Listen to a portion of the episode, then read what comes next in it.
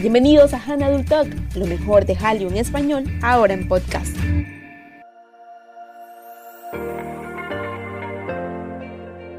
Hola a todos, bienvenidos a un nuevo podcast aquí en Hannah Talk. Les habla Yola y hoy te quiero hablar sobre el cristianismo en Corea del Sur.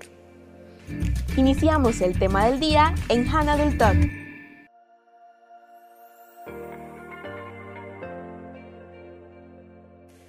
Corea del Sur es de tradición budista, por lo que se vuelve muy interesante el tema religioso cuando conocemos que hay muchísimos cristianos en ese país.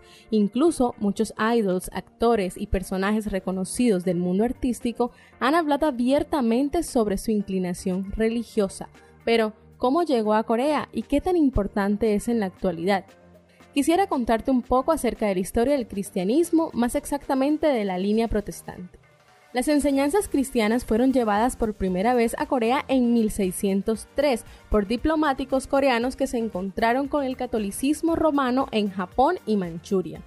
En 1758 el rey Jongho de Joseon ilegalizó el catolicismo oficialmente como una práctica malvada y se ordenó una persecución en masa de los coreanos católicos por la reina Chonsun en 1801. En 1884, el doctor Horace Allen se convirtió en el primer misionero residente protestante en Corea. Tres meses después de su llegada, Allen fue llamado a tratar a Min Jong-il, un oficial de alto rango y primo de la emperatriz. El rey estaba tan agradecido con él que lo nombró médico de la corte real y le permitió abrir un hospital. El rey también otorgó la primera aprobación oficial por parte del gobierno coreano para el trabajo misionero en el país. En el año 1900, solo el 1% de la población era cristiana, pero eso comenzó a cambiar después del Pentecostés coreano, en 1907 el primer movimiento religioso importante en el cristianismo protestante coreano. Surgieron varias prácticas cristianas como el estudio bíblico y reuniones para examinar la Biblia. También surgió el Sebio Kido, que son unas reuniones para orar en el amanecer, y el Tong Song Kido, que es una oración corporativa audible. Estos fueron formulados como parte de la práctica protestante. Además, te tengo un dato bastante interesante y es que 40 universidades y 293 escuelas fueron fundadas por cristianos, incluyendo tres de las cinco mejores universidades del país. Kim Hyun-jik padre del dictador norcoreano Kim Il-sung, era presbiteriano y de adolescente fue un estudiante en la Academia Songshil y asistió a clases en el campus de Union Christian College. En la actualidad, la descendencia de Kim Hyun-jik es atea y se consideran los dioses de ese país. Casi un tercio, es decir, el 29% de los surcoreanos son cristianos, mientras que una pluralidad de surcoreanos no tienen una afiliación religiosa, más o menos un 46%, y un 23% de la población es budista. La mayoría de los cristianos en Corea del Sur pertenecen a denominaciones protestantes y solo un cuarto de ellos son católicos. A pesar de tener una población relativamente pequeña, Corea del Sur está en segundo lugar solamente detrás de los Estados Unidos en el número de misioneros que manda alrededor del mundo. ¿Sabes que una práctica cristiana es la clave para el surgimiento económico de Corea del Sur? Así es, es la Sebio Kido, que es la oración de madrugada.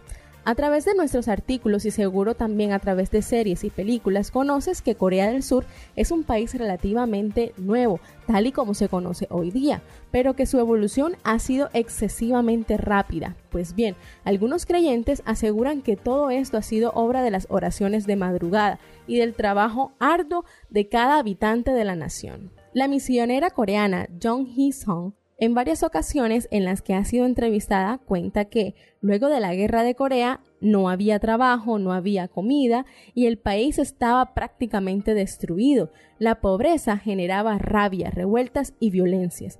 En ese tiempo esos cristianos que representaban solo el 3% de la población comenzaron a despertar a las 4 y 30 de la madrugada y las iglesias abrieron a las 5 a.m. para interceder por la nación. Esta misionera dice que esta actitud de los cristianos fue la diferencia para la nación, porque ellos declaraban que tenían autoridad sobre ella.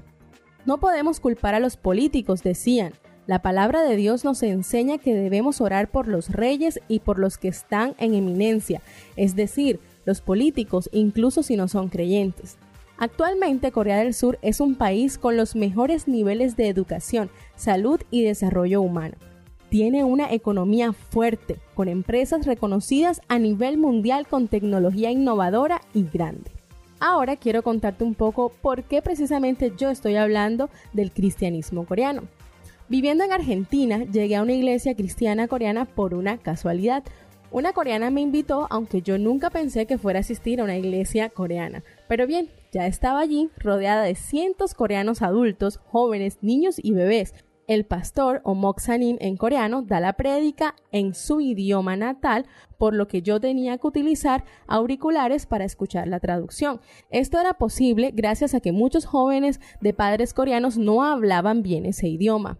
Además, a la iglesia asistían argentinos, peruanos, bolivianos e incluso colombianos. Una vez más comprobé que para los coreanos todo va de la mano con comida. Luego de los cultos había un almuerzo para todos en el comedor, por lo general sopa, arroz y kimchi. A veces algo de tok, un pastel de arroz coreano dulcecito y un poquito salado, y en ocasiones especiales chapche o carne.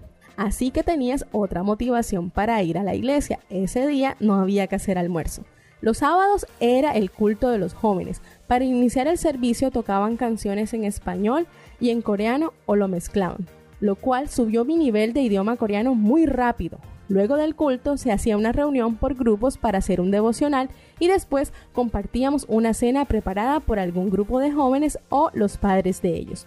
Como todas mis amigas eran coreanas, me acostumbré a saludar inclinándome a los adultos, a saludarlos en coreano o a que me hablaran en coreano y aprender a contestar, a cantar en coreano frente a muchos coreanos, muriendo de nervios y a encontrarme muchísimo más con Dios en esta linda etapa. Si alguna vez vas a Buenos Aires, Argentina, te invito a que pases por el barrio Flores y te encuentres con Cheil Kyoe. No estaría de más que visites, conozcas un poco a Dios, la cultura coreana y luego te pases por un delicioso restaurante coreano. Y esto fue todo por hoy. Recuerda que subimos podcast cada 15 días. Recuerda que puedes leer este artículo y muchísimo más en nuestra página hanadutalk.com. Llegó el momento de ponerse al día con las últimas noticias de la ola coreana. Esta es la sesión de Asian News.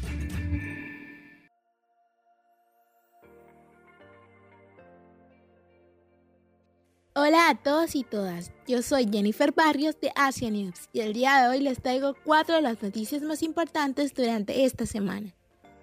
Empezaremos con la noticia que ha llamado la atención durante los últimos días y es que el cantante Seunlon de 2AM estuvo involucrado en un accidente de tráfico que resultó en la muerte de un peatón.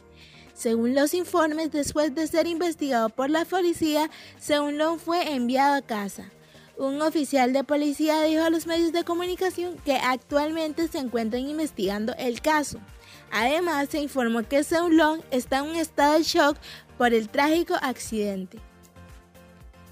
Pasando a más noticias, se informó que el comediante Jo Jae-suk hizo una donación para ayudar a las víctimas de las inundaciones que fueron afectadas por las recientes fuertes lluvias en Corea. También el actor Park Seo-yoon donó 100 millones de won para ayudar a las víctimas de estas inundaciones. Otra de las noticias que ha acaparado la atención fue el anuncio de NBC confirmando que los ISAC 2020 se llevarán a cabo sin audiencia y seguirán los protocolos de seguridad, todo con el fin de proteger la salud de los idols. Para finalizar con la sección de noticias, el grupo de chicas Girl Generation celebró su decimotercer aniversario después de debutar el 5 de agosto del 2007 los fanáticos celebran este aniversario mientras envían mensajes a las chicas a través de Twitter. Gracias por habernos acompañado en esta sesión de noticias. Recuerden seguirnos en nuestras redes sociales. Aparecemos como Asian Addition News o Asia News. Espero que les haya gustado esta sesión y nos escuchamos dentro de 15 días. Esto fue Hanadul Talk, lo mejor de Hallyu en español, ahora en podcast.